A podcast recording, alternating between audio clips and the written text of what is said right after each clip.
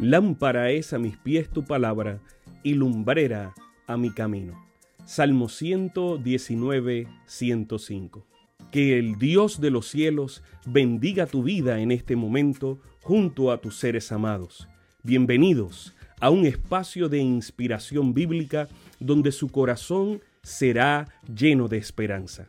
Como un regalo de la Iglesia Adventista del Séptimo Día de King, Texas, compartimos la lectura devocional para adultos correspondiente a este bendecido día. Pablo, reavivado por una pasión. Autor, Pastor Bruno Razo. Que Dios te colme de misericordias en este preciso instante. Oremos. Amante Padre, que en este momento tu palabra trascienda al corazón de quien la escucha, sea sembrada y dé fruto para la vida eterna. En el nombre de Jesús. Amén.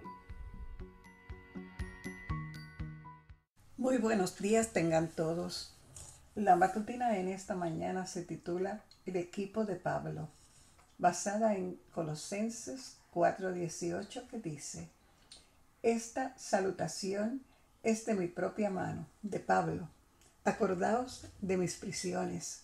La gracia sea con vosotros. Amén. Desde el versículo 7 hasta el 18 de Colosenses 4, el apóstol menciona a 10 personas de su equipo. Tíquito lo trata de consiervo y lo pone en el mismo nivel. Era el portador de la carta y de un mensaje especial del apóstol. Onésimo era un esclavo fugitivo de Colosas, convertido en Roma pero Pablo lo considera amado y fiel hermano. Aristarco, siempre al lado de Pablo en sus momentos más difíciles, colaborador y esclavo por voluntad propia. Marcos fue secretario de Pablo y Bernabé en el primer viaje misionero, pero los abandonó a mitad de camino, cuando más lo necesitaban. Pablo le perdonó, lo incluyó nuevamente en la misión y lo recomendó. Pablo hizo con Marcos lo mismo que Dios hace con nosotros. Jesús llamado justo. Es la única mención de él en la Biblia. ¿Qué dirían de nosotros si nos tienen que resumir en tres palabras? Epáfras. Era uno de que nunca se olvidó de los colosenses. Era el dirigente de un distrito que oraba y trabajaba por las iglesias. Lucas era el médico amado, el autor del Evangelio que lleva su nombre y del libro de Hechos. Había dejado su carrera lucrativa para asistir, consolar, cuidar y fortalecer a Pablo con el fin que pudiera cumplir la misión. Demas era un hermano que no permaneció fiel, abandonó al apóstol y al Señor para amar al mundo. Ninfas, una hermana fiel, dedicada y misionera. Se ofreció a sí misma a la causa del Evangelio, ella y sus recursos. En su casa se plantó la pequeña iglesia de la Odisea. Arquipo.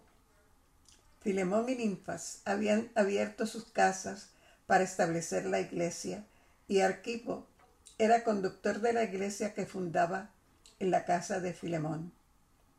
En sus comienzos, el hogar y la iglesia eran la misma cosa y debería seguir siendo así. La familia es la primera iglesia. Como vemos, Pablo tenía un equipo de diferentes personas.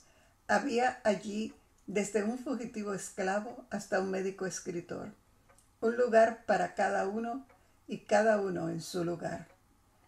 Como gran discipulador, Pablo integró y formó a todos para la misión con la visión de un profeta, la mente de un erudito y el corazón de un evangelista, la disciplina de un soldado, la fidelidad de un amigo y el amor de un padre. Que el Señor les bendiga en este día. Sabemos que esta lectura ha bendecido su vida. Compártala, compártala con alguien más e invítele a suscribirse en nuestro canal para mayor bendición. Puede también visitar nuestro sitio web. Encontrará mayor información. Que el Señor de los cielos te dé esperanza para este día y sus ángeles le acompañen.